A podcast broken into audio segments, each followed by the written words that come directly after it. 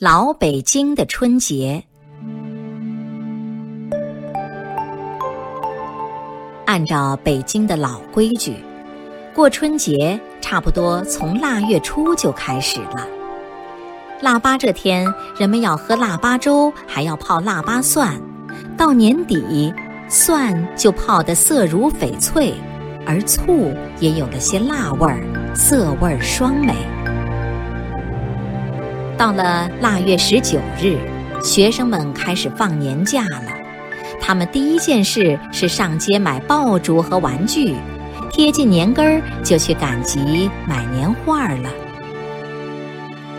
到了除夕，可真热闹，家家赶做年菜，到处是酒肉的香味儿。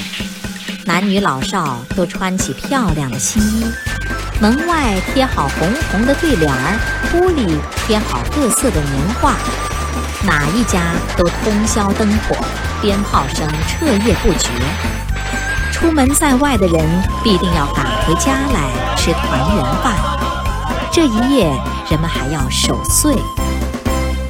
大年初一的景象与除夕截然不同，人们走出家门，到亲戚家、朋友家去拜年。同时，城内城外的庙会也开放了，小孩子们特别热心去逛，为的是可以骑毛驴看美景，还能买到春节特有的玩具。元宵一上市，春节的高潮就到了。除夕是热闹的，可是没有月光；元宵节呢，恰好是明月当空。处处张灯结彩，整条大街灯火通明，有名的老铺都要挂出几百盏灯来，有的是玻璃的，有的是牛角的，有的是沙灯，有的是冰灯，还有用麦苗做成一两条碧绿的长龙。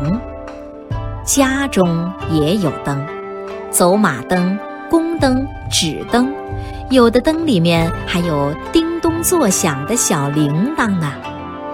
除了看灯，人们还会吃元宵，预示着新的一年快乐吉祥。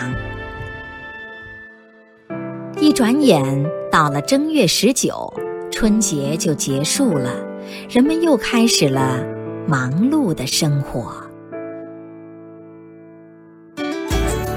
更多课文，请关注微信公众号“中国之声”。